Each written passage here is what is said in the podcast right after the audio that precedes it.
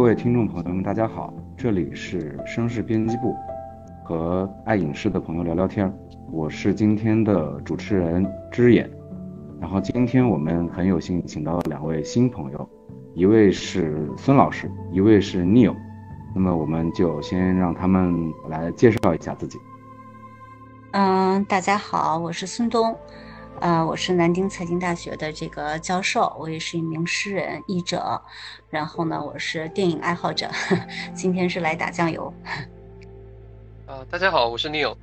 呃，我可能介绍起来自己简单的讲，就是是文文科毕业，学的是现代作曲，但是毕业以后基本上没干这个作曲的活儿，一直就在做投资，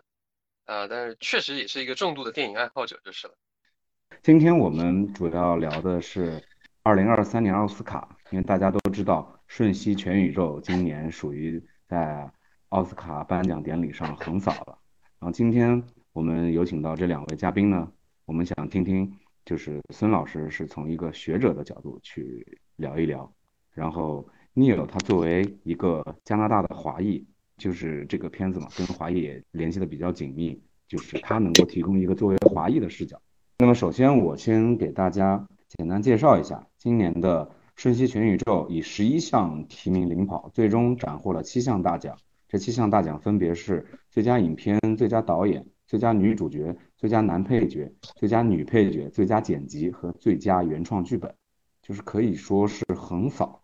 然后今年《瞬息全宇宙》这部片子，它是华裔群体在好莱坞最扬眉吐气的一刻。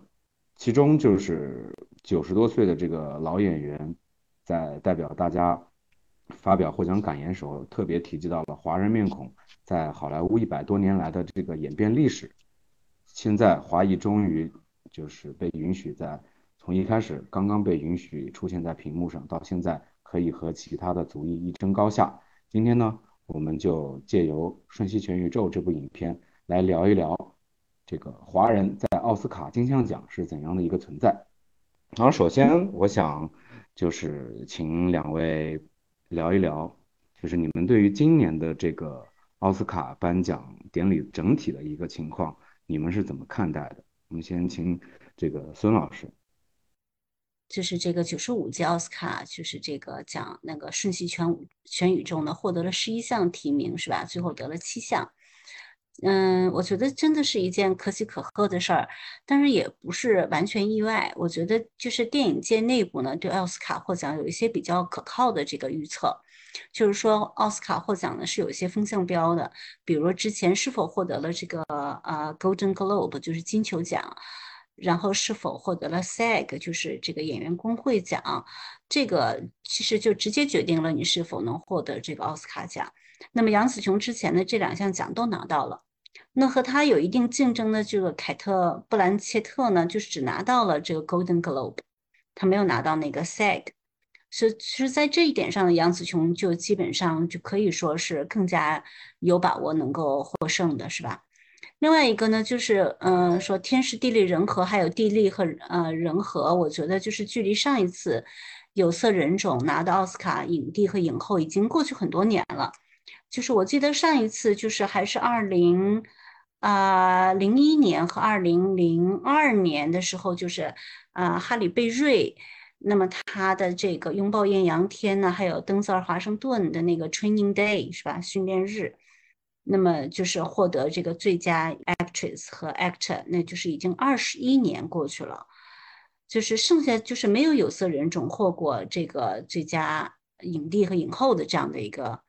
这个荣誉。那么就是那个 Regina King 呢，是这个二零一八年是最佳女配角，这个黑人的演员。那么有色人种，那么其中的亚裔就更加微乎其微了。最佳这个男主、女主，还一九五七年的那个《国王和我》当中的那个尤伯雷纳，其实他也不算是亚裔，他只不过是有一些蒙古血统在里面，但他是俄裔，其实不是严格意义上的亚裔。还有一九八二年扮演那个。甘地里的那个金斯利，那么他是这个其实是英国人，但只不过他有这个呃印度裔的这个血统。那么一九八二年，所以呢，就是这个人们感到也是该亚裔获得这个这么最高荣誉的时候了。所谓天时地利人和，是吧？我我当时预测的就是杨紫琼获得这个奖，但是至于这十一十一个奖里面，嗯，能够获几个，这个我觉得也不确定，因为其他的影片也都非常好。你比如说像塔尔啊，是吧？包括那个西线无战事啊，是吧？伊尼舍林的这个暴丧女妖啊，是吧？但是你想想，这个白人获得这个影帝、影后和最佳导演已经太久了，这个《顺序全宇宙》确实是该拿奖的时候了，这是我的想法。Neil，你呢？你作为华裔的角度，想听听你是怎么看待这一届奥斯卡？我其实好几届都没有仔细去看整个颁奖典礼了。呃，前面几年以以前开始，整个奥斯卡的影响力就下降了嘛。然后有其实他颁不颁奖，我都觉得无所谓了。然后这个有好长一段时间，很多影片都没有呃入围嘛。然后很这个他们也有批评说，有些。电影是应该入围，但是没有入围的，所以对学院的标准已经显得不是那么介意了。尤其是观众，其实对于这个更加不在意。呃，在流媒体时代以后，很多东西就不再用评分或者说拿奖去作为一个唯一的标准。但是在这一次的呃颁奖之前，大家关注度比较高，尤其是华裔的这个整整体的关注度比较高，还是因为这个片子是华裔的这个制作班底为主的。我觉得这个是一个比较呃特别的事情，因为在之前，呃全华班为主的这种这种阵容比较少，只有那个那个《摘星奇缘》有那个时候，啊获得了比较好的这个成绩。那后面呢没有太明显突出的作品，那这个可能是呃比较突出的作品，然后他又得到了这么多提名，所以大家关注度会比较高一点，啊最后也得了很多奖，这是呃一个。可喜可贺的事情，相对来说，因为影响力在整个呃华裔圈子内的感觉是不一样，就是说说白了，觉得自己的地位提高了嘛。嗯，那你觉得就是作为华裔的话，他今年受到一个这样高的关注，然后影片又拿了这么多的奖，他具体有什么原因？你觉得呢？首先，他跟之前的《摘金奇缘》不一样，因为当时我看《摘金奇缘》的时候，我就知道这个片子不可能会有什么奖项颁给他，基本上就是严肃的奖项啊。因为因为那是个商业片嘛，好，然后那个商业片的同时，它还是呃内核就是一个娱乐的片子，它没有任何的艺术太多的艺艺术元素在讨论这个这个内内核。然后这个片子可能不一样的就是说，它用比较呃多的元素混合在一起以后，讨论的本质上还是一个家庭伦理剧，正巧又是一个很合适的一个角度切入的嘛，所以中西方都看得懂。对于这样的一个片子来讲，就这么多年，好像在至少在华裔的层面，好像没有见过这样的呃这么大的规模，或者说这样的一个层面去切入做这样的一个一个电影，还获得了这么多提名，那是很少见。本身在这个片子没有提名之前，我看完下来的整个感受就是，我觉得这个剧本至少是我这几年来看过的最好的，呃，至少在华裔层面，在所有华人电影。华语层面是最好的电影，应该是在这几年来讲，从剧本层面来说，然后表演当然也很好，但是能不能到得奖，我当时就也没有想那么多，这个这个问题好像我就不是很在乎了已经。我我觉得就是，嗯，就是在好莱坞的这个电影吧，越来越套路，越来越成熟。就越来越商业的这种状况下，就是大家在这个电影工业非常先进的这个技术的这个加持之下，所制造出的都是一些非常精致的，就是卖相好的这种这种影片产品。所以一下子出来这么一个就是二杆子的这个精神，不怕失败的这种无所顾忌的，就是比较粗糙的这种。混乱随机的这种打破人们这个观影习惯的这种，就是有点像 B 级片的这样的一个电影，然后又是关于少数族裔的，然后又是嗯，就是呃异族文化的这种，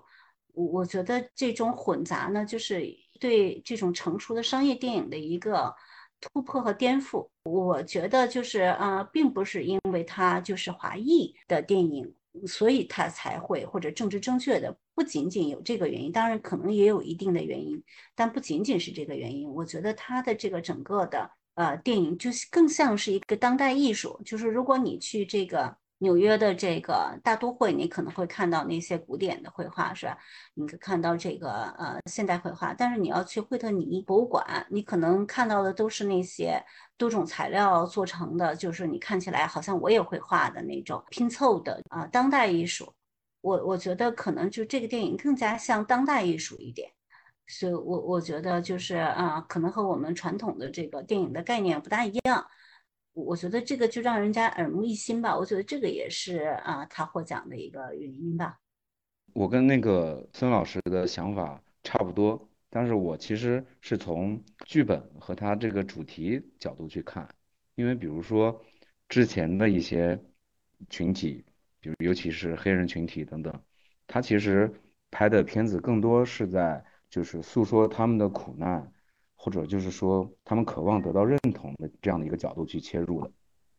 但这部这部影片我看的时候，他没有这些焦虑。他这部电影，他主要就聚焦了就是这个华裔移民的一代和二代的故事，他没有落到比如说体现这个华裔移民的艰辛啊，他反而更多的强调的是。我就觉得是华人吧，我们特别关注的，比如说家庭啊、个人成长经历啊等等这些故事上，我觉得他的表达是世界级的，就是他不再去从一个就是我们这个群体，他更多关注的就是我作为一个人的一个生命体验，然后以家庭为中心，然后讲的是一个被生活折腾的精疲力尽的母亲，然后经历了多重的平行宇宙，试图。战胜邪恶，解救女儿，然后保住家庭，他就是很好的有这种，我觉得就是人性层面的。虽然是讲中年女性困境和这个母女关系，但是他又用了很有趣的形式，我觉得是一种另一个层面的这种超级英雄。然后同时他就像孙老师所说的，他脑洞很大，然后又有很多搞怪的这种恶趣味的东西。最经典的就是那两个小石头。它又有很大层面的这种人性里面的美的东西，然后它又有，它又落实到很商业的这种，比如说超级英雄啊等等这些感人的、脑洞大开的这种东西，我觉得这个他的表达是很有意思的。确实是这样，他就是借一个壳儿，借了一个当代艺术的这个杂糅的这么一个壳儿，其实它核心还是讲的一个，呃，家庭的关系、亲密关系、个人成长的这么一个啊片子。它能够让很多人都觉得既好玩儿，然后又温馨。我看这个故事的时候，其实本质上来说，这样的一个家庭故事是很普通的一个典型的，就是他原本的那个宇宙主宇宙的那个那个故事是很普通的一个华华裔的成长奋斗史的故事。然后他遇到的问题，也几乎是大家都会遇到的问题，就非常简单、普通、平平无奇的一个故事，但是。呃，很多的那些细节上的一些冲突矛盾点，可能平常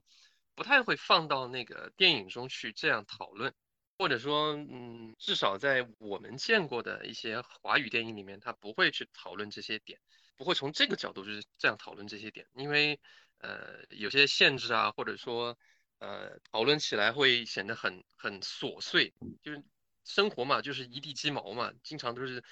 乱七八糟的一些琐碎的小事情，然后其实拉长了看并不是很重要，因为最重要的事情他也讲了，啊，就是就是我跟我是你的母亲，你是我的女儿，但是在这个过程中，好多的矛盾，家庭的所有的矛盾，是每个人都可能遇到的矛盾，呃，他至少在里面表达出来了，他用他用很很搞笑啊，或者说很戏谑的方式去去讲了一下，我觉得这个比较特别。之前看那个。这一届也提名了那个那个 Turning Red 青春变形记，其实也也是聊了华裔家庭的故事嘛，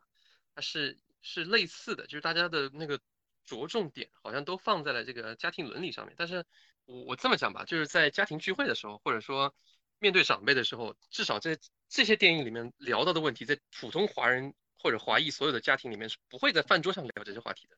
因为不能聊，因为聊了很容易 很容易踩雷，就是你很容易就引起家庭矛盾。呃，举个很简单的例子，就是就比如说母女关系，对吧？那个 Turning Red 讲的也是母女关系，然后这个这个瞬息全宇宙讲的也是母女关系，然后母女关系里面就有一个非常重要的一个点，就是至少是我本人能体会到的，因为我我我结婚了嘛，然后我有小孩，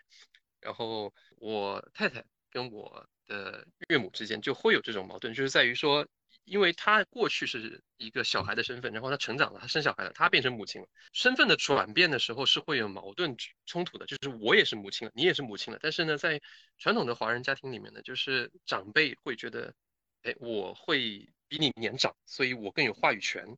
或者说我觉得我说的都是对的，你你的那个生活经历不够。但是呢，在这边呢。已经成长起来，变成了这个身份转换了，就是我是母亲了，他也会有这种这种呃想要摆脱原来那种身份的那种动力和那种，因为我有小孩了嘛，所以我也想要教育我的小孩，然后我我觉得这个小孩应该是我来用我的方法，我的这个这一代的一些逻辑或者说我的这个这个生活经验去带他。但是这个就会有冲突，就尤其是在一些很鸡毛蒜皮的事情上面就会有冲突。那其实无非体现出来的，在那个电影里面也是类似的情况。就比如说我可能没有好好的找一份工作，或者说我就喜欢跟女生谈恋爱，就是就无非就是这些事情。但是呢，他没不能放出来讲很多事情是，只是看你如何来温情的表达这个事情在电影里面。因为你如果真的拍到很很伦理的话，这个就变得太严肃，我觉得会就是作为我个人来讲，我就很难看下去。大概是这样。那孙老师，您作为一个在中国大陆成长起来的女性，您觉得这一点是否也能够戳到您呢？作为我呢，我既是一个女儿，又是一个母亲，是吧？我觉得这个母女关系确实是一个比较复杂的，包括我和我母亲之间，它也存在着相当大的这个差异，是吧？包括观念上的，包括权力界、权力关系上的都有。但是呢，想想就是到我我母亲去世之后，虽然我们之间有很多矛盾，是吧？但是我觉得我现在想起来最多的、最怀念的还是我的母亲，就是毕竟她对我也付出了很多。我我作为一个母亲和我女儿之间呢，就基本上没有这种矛盾，非常像朋友。尤其是她长大了之后，到了二十五岁的时候，她我们俩发现。就是嗯，就关系更加亲密了，就是因为他也成熟了，然后我也更加释然了。我们之间的这个原先就包括在他的学业上呢，他的这个存在一些紧张关系也也都不存在了。所以我觉得就是这个电影在母女关系上没有特别的触及我，就是因为我们两个属于不大典型的这种 华裔呃或者说中国的家庭的这个关系。但是我知道很多人，我的旁边的朋友，他们就是挺痛苦的，就是因为这个母女关系的事情。所以，我我觉得这个，嗯，不一样吧？就华人家庭当中的看，但是我觉得越来越好，情况应该是越来越好，因为毕竟这个母亲的年龄，嗯，在九九零或者八零后之后，这样人做母亲呢，就是总是比四零后、五零后这些人做母亲要更开明一些。刚刚就是像孙老师和 Neil 都提到了嘛，随着整个社会的发展，它整个代际之间的更迭的这个速呃速度也在变快。比如说像以前就是带有一些华裔的影片在好莱坞上映的时候，比如说《喜福会》，它其实更多的还是在诉说中国语境下的一个伦理关系等等这些东西。但是好像发展到今天以后，无论是好莱坞或者还是美国电影界，他已经开始不再去把华人作为一个异类去去看，这个是我感受到。包括这样的聊天，除了像获奖无数的李安导演，其实幕后出品方呀、工作人员啊等等，他都已经有很多华人的身影。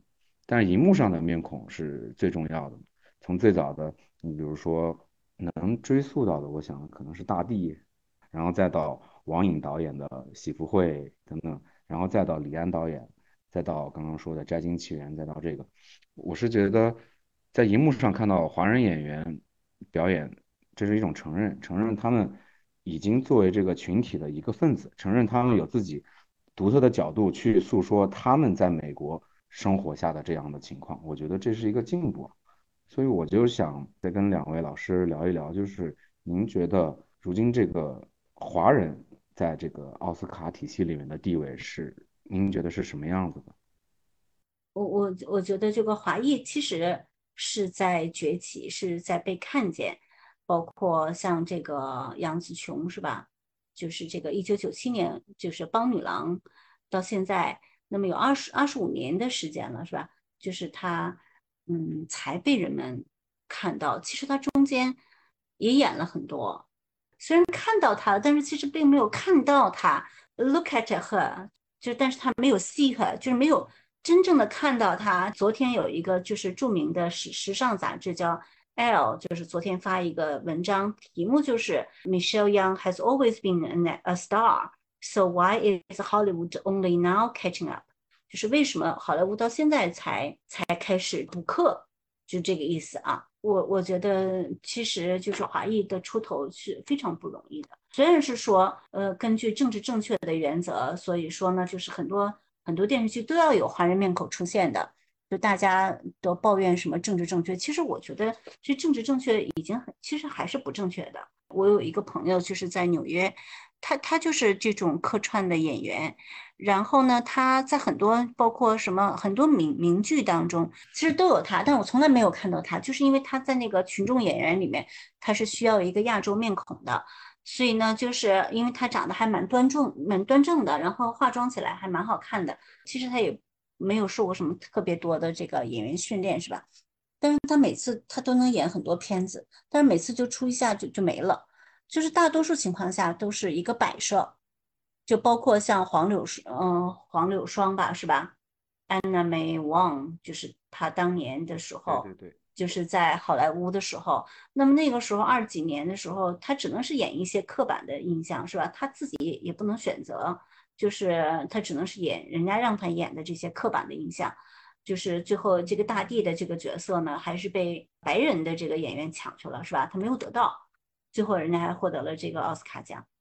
白脸来演黄面孔，这这是在原先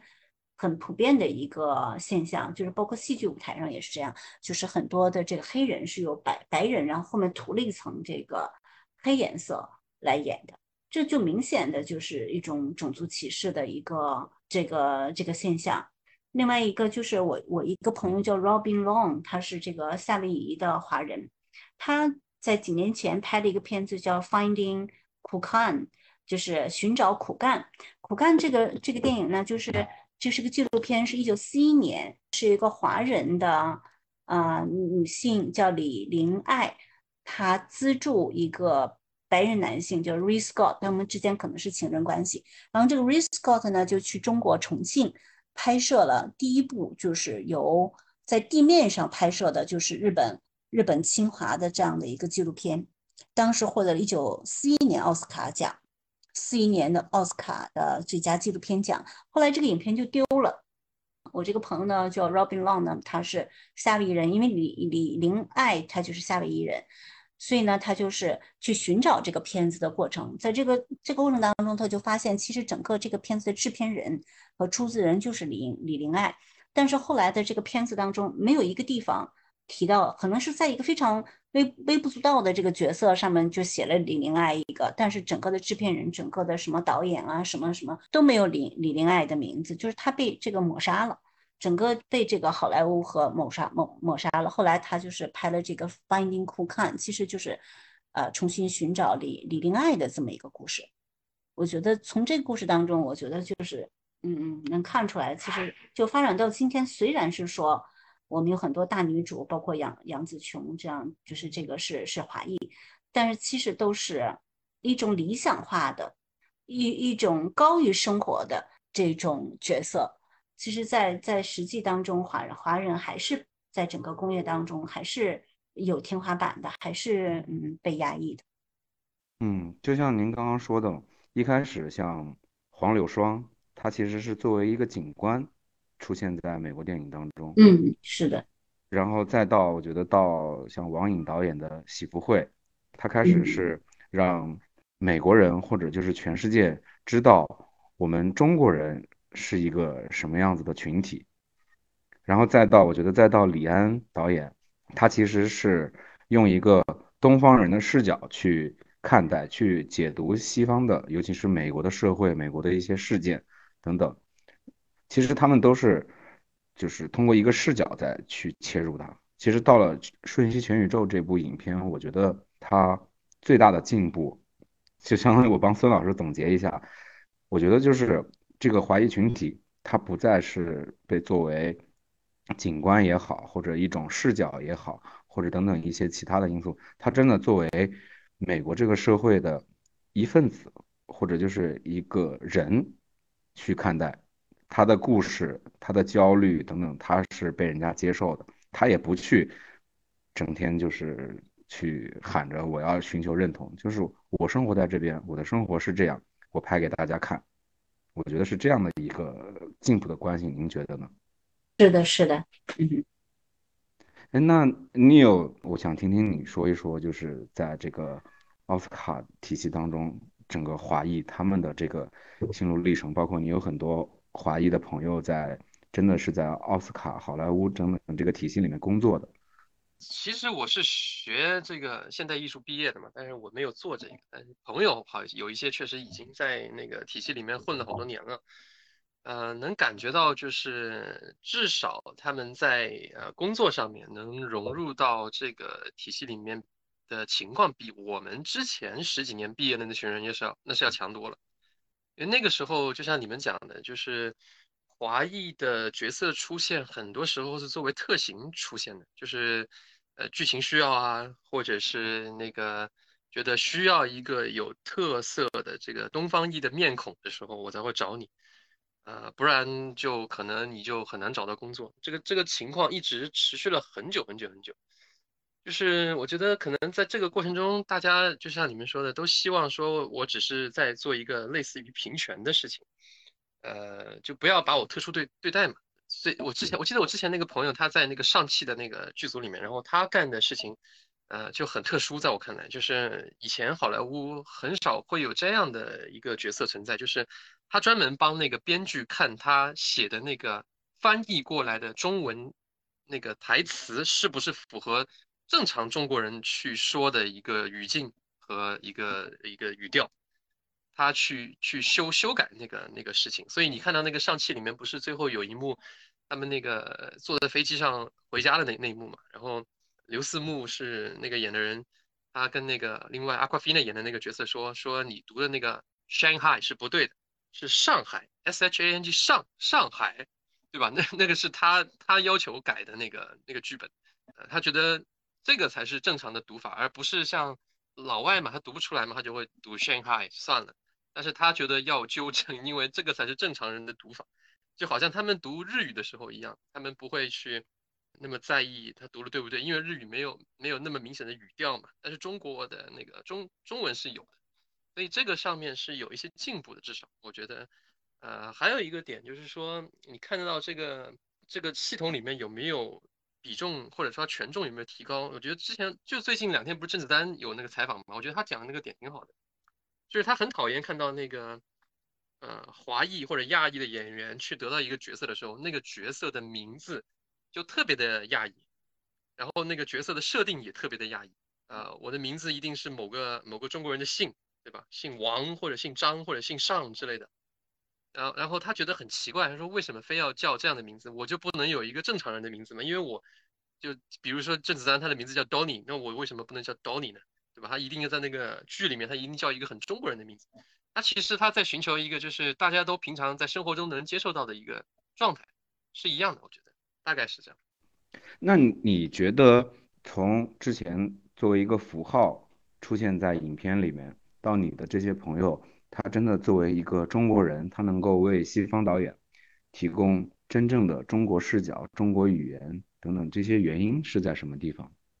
有一些之前我记得上汽在那个时候，呃，那个剧组他待完以后，然后他最后国内不是不是没没没上嘛？我记得海外票房其实还是可以的，全球票房还是可以的那个片子，当时因为没有疫情嘛，还是都都播的还挺好的。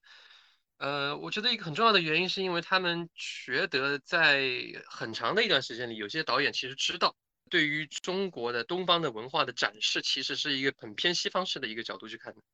然后，而且是一个还不是真正的那个西方式的角度。就是如果你是找一堆华裔来来去诠释这个事情，可能还不一样。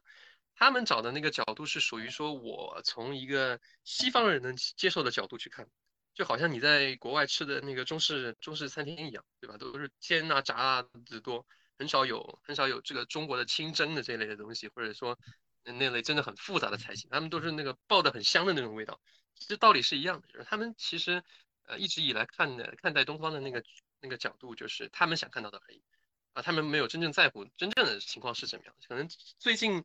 不管是什么原因，不管是中国崛起的原因也好，还是亚裔整个地位提高了也好，他们不得不慢慢的要开始反思这个问题。有些有有些时候，就是这个东西是不是真实的一面，或者说至少是正常的一面，你不能老是要。展现那个怪怪的那种那种名字啊、语气啊、腔调，才能展现出来是中国。因为确实有很多的呃，在没有来过中国的那个小孩子的眼里，他们觉得香港就是中国，就是就是香港就是一个中国的典型的形象，然后没有了，就就他们的认知里就是这样。说到这个，我就想到之前那个花木兰，她特别被别人诟病的就是说，你们拍的是中国的故事，但是比如说从建筑。到服装，尤其是那个建筑，它相当于选了一个苗族的一个很典型的一个建筑，但是这种建筑放在中国环境下，其实它是属于少数民族，然后和这个故事背景还有历史的这种原因等等这些其实是不符合的。然后到了今天，他们开始能够真的去尊重我们就是属于中华文化的这些东西的话。我想听听，就是孙老师，您从一个学者的角度来看，他他为什么会有这样的一个过程呢？我觉得一方面就是，嗯，就像萨义德讲的，就是这个东方主义嘛，就是他根据东西方人对东方的这个想象来塑造一些啊这个人物形象啊，来这个编织一些故事啊，然后来创造一些舞台的形象啊。就是这都属于这种确实有东方主义的这个元素在里面，这是一方面。那么东方主义本身就是就像是，比如说像很多那个音乐剧，比如说那个西宫小姐啊，是吧？等等，都是一种就是东方主义的这种产物，是吧？另另一方面，我觉得这个像花木兰这种呢，其实也也是可以理解的。为什么说可以理解的呢？就本身花木兰这个故事，它也它虽然是说有可能是取自真实故事。但它其实本身它也是一个文学作品，是吧？它也是一个，它不是《史记》里记的，是吧？它它是一个故事，野史杜撰的那种感觉。对啊，对啊，它是一个故事。它就是故事的话，它就是充满文学想象嘛。至于你能这么想，那我给你继续另用另外的方式来想，是吧？那么就是虽然它带有东方主义的这个元素在里面，但是我我就进行艺艺术的这种想象和杂糅，是吧？也不一定是。是一件不好的事儿，就是他们对自己的文化也做这样的，也不是说他专门对你的这个中国文化就做这样的这个杂糅，他他也对其他文化，他也做这样的这个他自己的这个文化里的东西，他也做这样的这个改编。我觉得这个属于，如果是从这个艺艺术的角度来看，如果过多的，就是来强调民族的这个身份，来强调民族性的话，我觉得这个这个其实对艺术是。是一种限制，是我个人的观点哈。因为它本身它就是一个文学作品，嗯，包括就刚才他就是这个念讲的这个语言，确实这个好莱坞他们之前存在这样的问题，很多电视剧里面就是那那人物就说说好了是中国的这个人是来自中国的这个什么人，然后呢，但他说说的那个语言呢又四不像是吧？就是说的极端蹩脚的这个呃中国话。他当然他们听不出来，但是在我们这些会中文的这人看来，确实是非常可笑的。他们自己肯定也意识到这一点了，所以说肯定也有人不停的给他们提意见，因为毕竟有他们的团队里有很多这个中国的这个员工啊，中国的工作人员啊，他们肯定会跟他们说这句话，说那个太蹩脚了，这个语言你们得改一改了，不能那么样了。但是怎么样能彻底改观这个事儿，我觉得也很难。比如说我看那个。呃，Orange is the New Black 叫女子监狱是吧？女子监狱它就在监狱里面，它就种族隔阂是非常严重的，就是白人是一帮，黑人是一帮，拉丁裔是一帮，就大家都抱团儿，然后那个这个相互的这个敌视。那么就中国人就找不到这个团儿，中国人呢，因为没有，因为数量太少。但是呢，有一个就是这个老太太，她叫梅姨。就这个梅姨呢，就是她是一个中国黑帮，那么她还挺狠的这么一个人，但是在监狱里呢，就是一个老太太。她那个剧呢，其实很前卫的，这里面有同性恋呐，有这个吸毒啊，有这个政治抗议呀，有这个什么这个反思各种那个政治现象和社会现象。但是她对中国人的这个这个梅姨的描述呢，还是特别古板。就是这个梅姨呢，就是她吃东西就只吃中国的东西，比如说她，嗯，会把那个就特特别好玩，我觉得有一个镜头非常好玩，就是他，嗯，就把那个奶拿了两瓶奶，他就把它倒到垃圾箱里，就剩那个空盒，然后他把人家那个豌豆拿下来了，还有薯片儿，他把用脚把那个薯片踩碎了，然后放在那个豌豆，豌豆也搞碎了，然后在微波里锅里加热，加热到那个酥脆了，就变成了一个绿豆饼。就豌豆饼，就是他他用这个在监狱里自制了一种中国食物叫豌豆饼，然后他那个每天还泡脚，就拿两个大桶在那泡脚，然后呢就是然后人家那个监狱里征求每个种族的意见，就是你有什么别的人都抢着说话，只有他睡过去了，就是他说明中国人就不爱提意见嘛，就是比较 silent，就是比较沉默的这个种族，所以我我觉得就是虽然这个剧呢非常前卫。但是呢，就是对中国人的刻画还是很那个，还是很刻板。其实他是在在欣赏他，一种欣赏的角度在描绘他。但是呢，就是我们看来好像还是不能反映中国人真实的这样的一个形象，就这个很难。因为毕竟华裔呢，占美国的整整个亚裔才占百分之七，那华裔就更少了，是三百万，是吧？那你想占多少？然后能够发出声音的，能够让人看到的，就是在各行各业能够。这个书写自己故事的人毕竟还是更少，所以我觉得这个还是有一个艰艰难的过程。是的，是的，我就想到那个，就是我们刚刚聊的，从黄柳霜开始到今年的这个《瞬息全宇宙》，其实也是一个华裔演员或者华裔制作班底一直在对抗这种刻板印象，在美国的电影里面。更需要就是也是在提防他们拿的我们这些刻板印象去充数，然后用来营造一个多元公平的一个假象吧。就比如说像去年的电影，虽然也是就是算是压抑的大年嘛，但是你比如说像那个 Megan 里那个叫钱信一扮演的那个游戏公司的老板，他就是一个很典型的华人刻板印象，没有感情的这种科技精英，然后再到那个壮志凌云里面。那个白人主角背后有几张没有台词的亚洲面孔，从中国到美国唐人街这样近的那样远，这种身份认同带来的这种悲喜，我觉得在去年还不是很相通，它仍然存在的这种，我觉得是一种不尊重的现象吧。我觉得现在就是随着就是中国的这个世界地位间接或者直接影响着这个华裔演员的这个生存处境。然后华裔演员在好莱坞的这个奋斗史，也展示了属于一个文化碰撞和融合的这种不容易吧。这一百多年来的经验，其实是对于这种弱势群体是有非常好的借鉴意义。然后他们也在不断的说出自己的诉求，不断的寻求突破。这个是我观察到的。我自我的感觉，我感觉，嗯，国外的华裔群体和中国的这个中国人。目前当下的中国人是两两帮人，嗯，就是一代移民和二代移民又是两帮人，就是他们的那个文化隔阂就是还是很大的。那比如说我我在美国纽约的时候，我我去唐人街，我就感觉回到了中国八九十年代。然后我进到一个理发店，他还在放那个闽南的那个闽南歌，然后什么爱拼才会赢这个。剪发那个理发师给我剪的那个那头发还还是那种大鸡冠子头，就是我我感觉就是一代的移民，他们还保留着原先就那个时代的这个嗯中国文化的痕迹，而中国这个我觉得就就就很多都变化了，就在国内反而有的时候我们感觉和和西方更加近一些，我不知道为什么这么想，可能因为我是学英国文学吧，我觉得。就是，然后一代和二代之间呢，我觉得又有很大差别。因为二代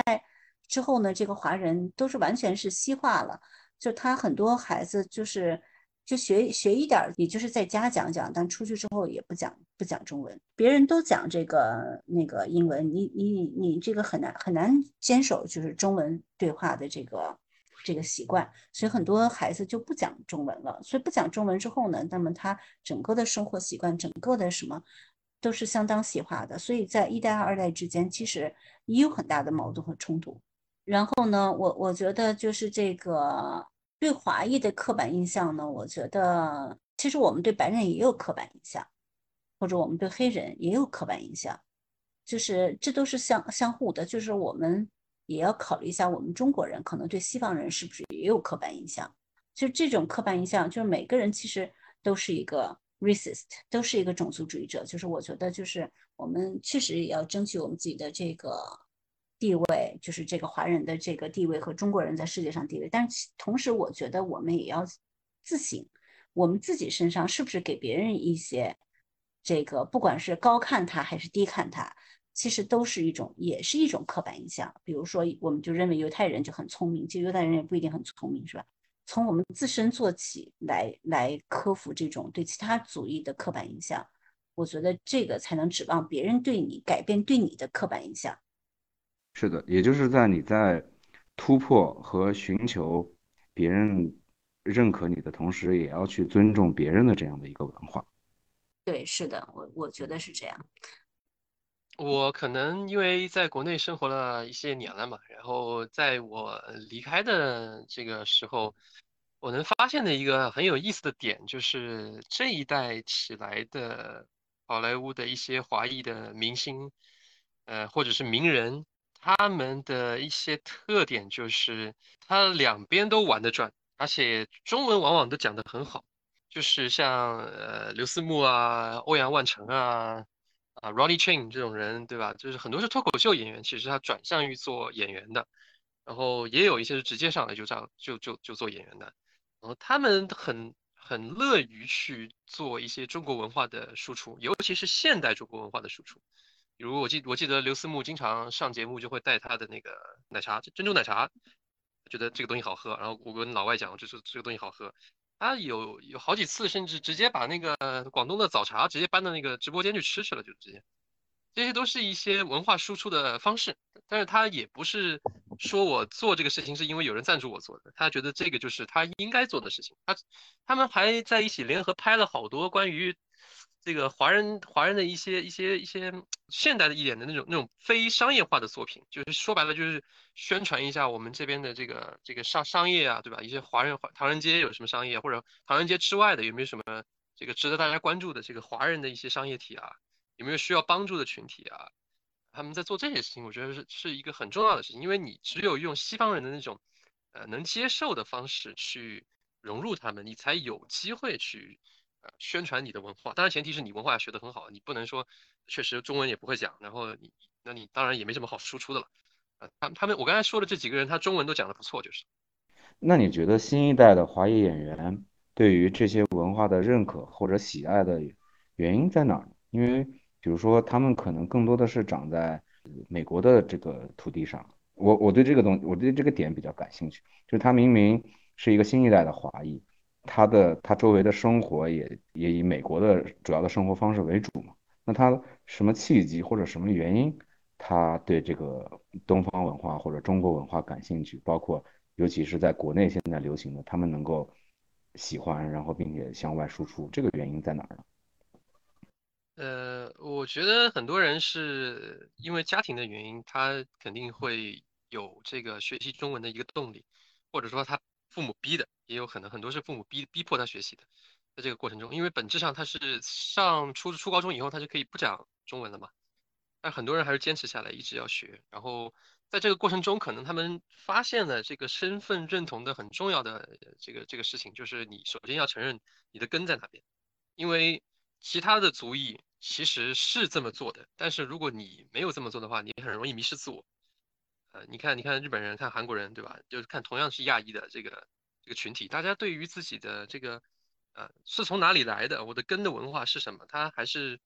非常重视的这个点，因为这样才能确确保我不会在成长的路上迷失自我。在很多时候，起码有一个呃发展方向，明确我自己是谁。就其实你你你不用看这个特别特特殊的一个群体，像演员这种特殊群体，你就看像运动员这种林书豪，对吧？当年他是。几乎土生土长的，对吧？就是，呃，中文也不会讲。刚刚打出来的那会儿，但是呢，后面你会发现他很努力的学中文，并不是因为他觉得有有太多的钱去赚，我觉得不是这个点，是在这个过程中有一个身份认同的一个点很重要，就是因为你不管在哪里，因为你的脸长这个样子，那个老外第一他的印象就会认为你是个中国人，你是亚裔嘛，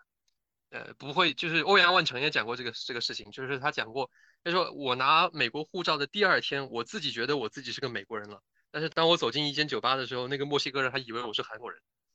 所以这个就没办法，就是你不可能拿着护照每天跟别人讲你是美国人，没有意义。所以这个民族认同和身份认同，我觉得在海外的时候其实是更重要的一个事情，这样别人才会尊重你。而你如果你连自己的文化都不是很清楚的话，我觉得这个很容易迷失，而且得不到别人尊重也很重要。嗯，就像刚刚那个孙老师和 Neil 都提到了几个关键词，一个是突破，一个是尊重，然后另外一个就是身份的认同嘛。我觉得就是就在 Q 回我们今天的主题，就是瞬息全宇宙华裔的崛起。其实我觉得追根溯源，它是。一方面，他在寻求突破这种刻板印象，突破自身在美国社会发展的局限；另外一方面，他也在尊重美国的文化和他们不一样的文化，去融入他们，去尊重他们，以此来就是让大家来真正的也来尊重到自身的这种中国文化。然后这样做了以后，他才能够获得一个以我作为一个。就是跟在中国文化这边的人，在你西方的这样的一个身份认同，我觉得是这样的。那就是通过电影啊，就是美国电影，今天二零二三年奥斯卡，它因为瞬息全宇宙，它有了这些东西的他的突破，他的尊重，他的身份认同以后，我觉得他包括电影到文化层面到社会层面，他是在一个进步的。那你们觉得就是？通过这些追根溯源的原因，那么这些东西对我们中国电影未来的发展有什么借鉴意义呢？我觉得最主要的就是 多样化。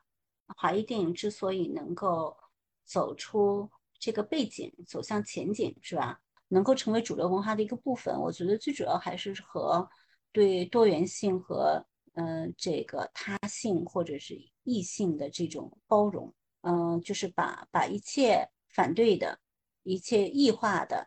都把它容纳成自我的一个部分，这也是文化商业和文化工业的一个特色。就是比如说像摇滚乐，一开始呢，它是一个极端反叛的这么一个姿态出现的，后来经过这个文化工业的这个包装啊，它也成为文化工业的一个部分了。就是这这是一就所以说是有好有坏，一方面它就是这个先锋艺术啊。然后和这个反叛艺术失去它的这个锐角，是吧？这是不好的地方。另外还好的方面呢，就是说也让它成为这个主流文化的一个部分，所以说让这个文化更加的多元，更加有弹性，那么更加的这个包容。就是我觉得这是我们中国电影要呃学习的东西。当然这个又很复杂，是吧？我我觉得就是我们能不能像这个样也包容一些。其他这个民族的，或者说和我们目前这个审美啊，和我们审美习惯和我们的这个思维方式不同的这样这样的一些影片，一些小众的这个影片，然后我我觉得这个嗯是我们要学习的东西，我最主要的要学习的东西。至于手段呢，我觉得艺术手段，中国电影已经技术方面其实不输于这个好莱坞。就比如说今年的这个《流浪地球》，是吧？我觉得从这个特效啊，从这个从科幻的这个技术啊，然后这个方面真的是不输好莱坞大片，但是我觉得主要是思维方面可以更开阔一些，更包容一些，还是在内核上需要有进步的空间。是的，嗯，我意见其实差不多，我觉得，因为呃，看这个国产电影的一个很不舒服的地方就是。呃，你或多或少看完之后都发现这个电影是带着一定的目的去去去制作出来的，就是让我就是觉得要说教个什么东西，呃，或者说要传递某种明显的价值观给我，很多时候是感觉到呃这样的一个一个压力的。其实最后看完以后，不管是娱乐的还是非娱乐的，都有这个这个特质。好在就是说，我觉得可能这些年慢慢的好了一点点吧，有一些内容上，但是呢，可能它因为。地域的原因和这个环境不同，那没办法完全杜绝这种情况发生。刚才那个孙老师也讲了嘛，那呃其实科幻类型的会好很多，呃尤其是华人在这些年下来，你会发现在科幻领域，它这个作者的一些涌现很多很多新的出来，啊不只是这个刘慈欣，因为刘慈欣在国内嘛，然后国外的也有很多。那他们的作品其实很多都没有在国内获得大面积的这个关注。呃，如果说把他们的内容拿过来自己拍，我估计会有很多的障碍和问题。所以你看，那个《万神殿》就是给亚马逊去拍成了电影，动画、动画、动画短片，然后那个效果就肯定是不一样的。但是如果是国内的片那个公公司去制作的话，可能就会拍成拍成另外的一样东西。这个可能是不是短时间能追上的？我觉得不仅仅是技术问题，这这个完全不是技术问题，这是制作层面的一些问题。和和制作理念的问题，我觉得，就是其实我觉得中国电影目前它更多的还是被商业在裹挟着，就是商业，我觉得商业的目的其实是为了艺术保驾护航，然后为它搭建更好的平台，让更多人看到新的东西、不一样的东西，反而到了我们这边，尤其是应该是从一一年那会儿开始，整个中国电影。开始全面的学习好莱坞，他从剧作手法学习好莱坞的这种三幕剧到十五个节拍，然后再到整体的发行、院线以及就是这种大明星、大超级大片等等这种模式，他学习到了别人的壳，但是他并没有学习到像我们今天聊到的文化内核，就是说他其实也是在一个突破和尊重，然后。让所有人也来融入到他们美国的文化，然后反向的去更新自身的文化的这样的一个过程。那么今天我们的节目就到这里就结束了，感谢大家的收听，我们下期再见。